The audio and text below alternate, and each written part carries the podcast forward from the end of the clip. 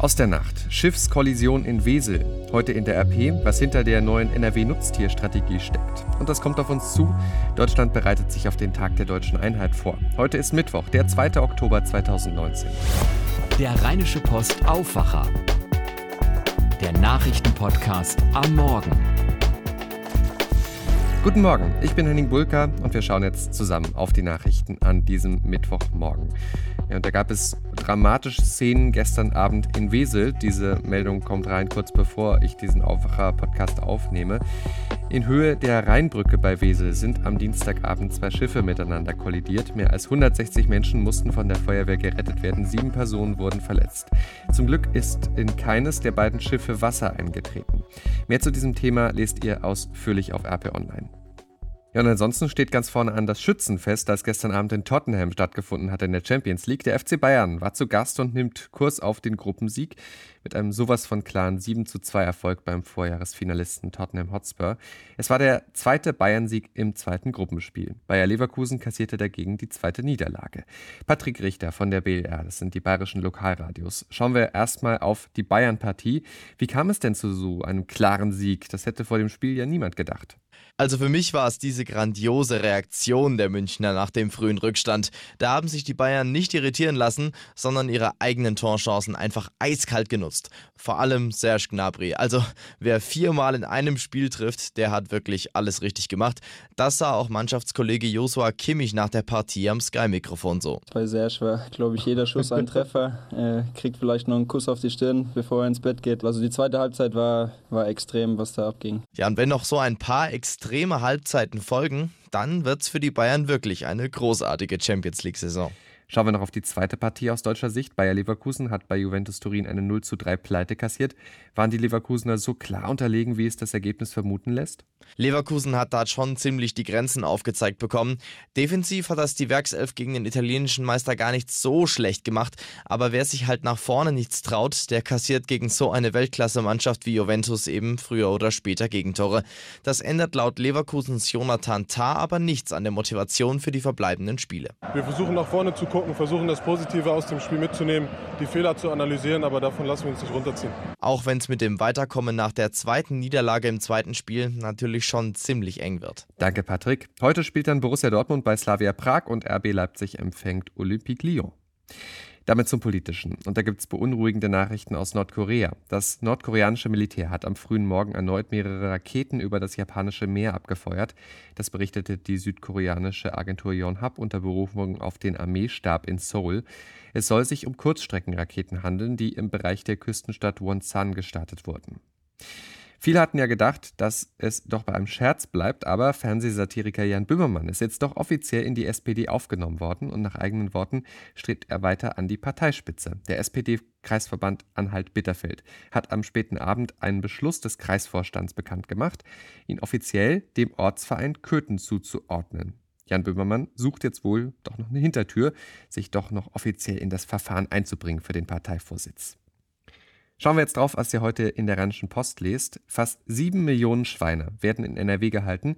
Künftig soll es diesen Tieren besser gehen. Aber auch die Existenz der Halter, die soll gesichert werden. Das will NRW-Agrarministerin Ursula Hein-Esser und sie hat deshalb eine neue Nutztierstrategie vorgelegt. Im ersten Schritt für Schweine. Die große Frage, was steht da drin und was bringt die Strategie genau?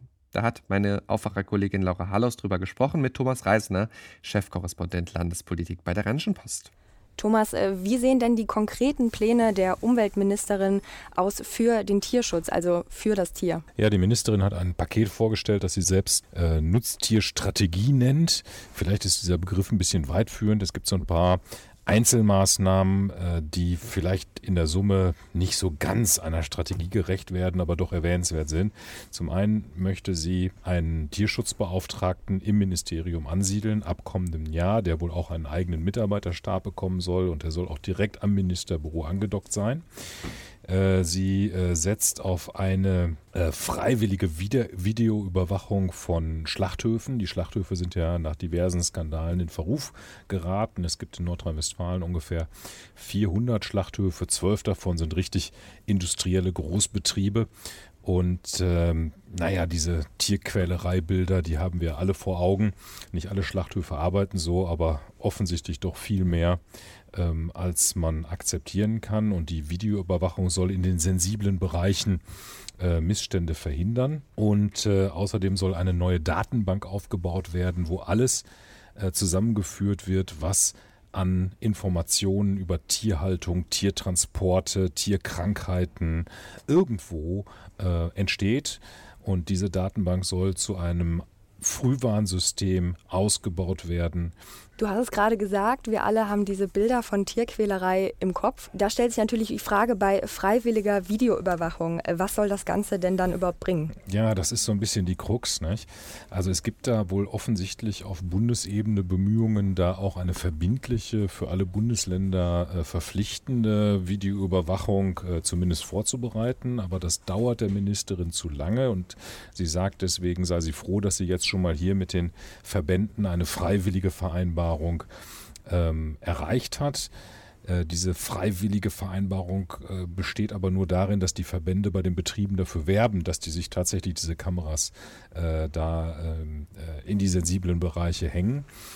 Das, das ist natürlich schwierig. Also wer hängt sich schon freiwillig eine Kamera in die Ecke, um sich äh, beobachten zu lassen?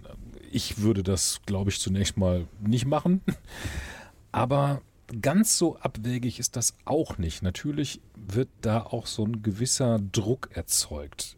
Denn möglicherweise kommt ja ein Betrieb, der sagt, ich denke nicht daran, mich hier bei der Arbeit beobachten zu lassen, ja in Erklärungsnot. Und wie erklärt man denn, dass man das nicht macht? Warum sind die Grünen denn jetzt über diese Pläne enttäuscht? Ja, die Grünen haben ja ein Problem. Äh, und zwar geht ihr Markenkern ja so ein bisschen, wird, wird verwässert dadurch, dass ja jetzt alle grün sein wollen. Von FDP über CDU bis SPD gibt ja keine Partei mehr, die nicht sagt, Tierschutz ist wichtig, Umweltschutz ist wichtig und so weiter und so fort. Und jetzt müssen die Grünen natürlich gucken, wie sie ihren Markenkern, wie sind die Öko, die Umwelt, die Tierschutzpartei beschützen. Und das machen sie reflexhaft, indem sie immer noch schärfere Maßnahmen fordern, egal wer was vorschlägt. Ob das jetzt im Fall Ursula Heinen-Esser berechtigt ist oder nicht berechtigt ist, das ist eine andere Frage. Ich finde, in diesem speziellen Fall hätte die sogenannte Nutztierstrategie schon so ein bisschen konkreter sein können, als sie dann letztendlich äh, vorgelegt wurde. Ja, wenn ihr euch mehr für Landespolitik interessiert, dann ist sicher unser Podcast Ländersache was für euch mit Thomas Reisner, den habt ihr gerade gehört, und Helene Pawlitzki. Jede Woche neu, überall da, wo es Podcasts gibt, da einfach nach Ländersache suchen. Und natürlich gibt es diesen Podcast auch zum Anhören auf podcasts.rp-online.de. Jetzt noch der Blick auf das, was heute wichtig wird. Die Todesfälle nach einer vergifteten Glukosearznei aus einer Kölner Apotheke. Die haben für Schlagzeilen gesorgt und auch für viel Verunsicherung. Eine Solingerin war da ums Leben gekommen mit ihrem Kind. Heute beschäftigt sich ganz aktuell der Gesundheitsausschuss des NRW-Landtags mit den Todesfällen. Der britische Premierminister und Tory-Chef Boris Johnson, der hält heute Mittag seine Rede zum Abschluss des Parteitags der Konservativen in Manchester. Mit Spannung wird da erwartet, ob sich Johnson zu dem angekündigten Lösungsvorschlag für die Irlandfrage im Brexit-Streit äußern wird. Noch in dieser Woche will London konkrete Pläne vorlegen. Well, I think it's great because Germany was the first country that reunited without violence. Even though there's problems between East and West, who cares? I don't care. I'm sure a lot of Germans care, but so what? You know, it's life. I think when you kind of look at life as being unfair, life is not fair. It's not going to be like all sunshine and roses. There's going to be very difficult times. And if you accept them and not act on them or kill yourself or drink too much, you're okay. Probleme bei der Wiedervereinigung? Pff, ja, so ist das Leben eben. Aber hey, 30 Jahre deutsche Einheit, sagt David Hesselhoff, gerade gehört. Der Mann, der meint, mit I've been looking for freedom wirklich Risse in die Mauer gebracht zu haben oder sie sogar ganz zum Einsturz gebracht zu haben. Ob es stimmt, das sei dahingestellt. Für Hesselhoff ist aber wichtig. Und das ist das, woran wir natürlich auch gerade erinnern in diesen Tagen. Deutschland war das erste Land, das sich ohne Gewalt wiedervereinigt hat. Und das ist vor allem morgen Thema Nummer 1. Der Tag der deutschen Einheit steht an, 30 Jahre nach dem Mauerfall und 29 Jahre nach der offiziellen Wiedervereinigung von Deutschland.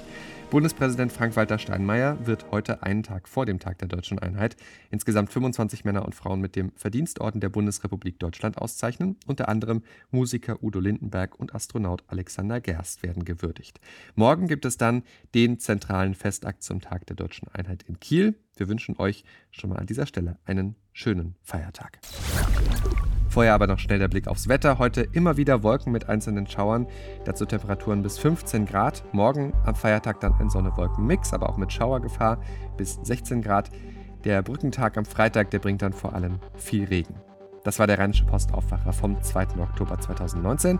Mein Name ist Henning Bulka, hat jetzt einen guten und erfolgreichen Tag. Wir machen morgen am Feiertag einen Tag Pause. Aktuelle Nachrichten gibt es natürlich rund um die Uhr auf RP Online in der Zeit und wir sind dann übermorgen am Brückentag wieder mit einer neuen Ausgabe für euch da. Ciao, ciao. Mehr bei uns im Netz www.rp-online.de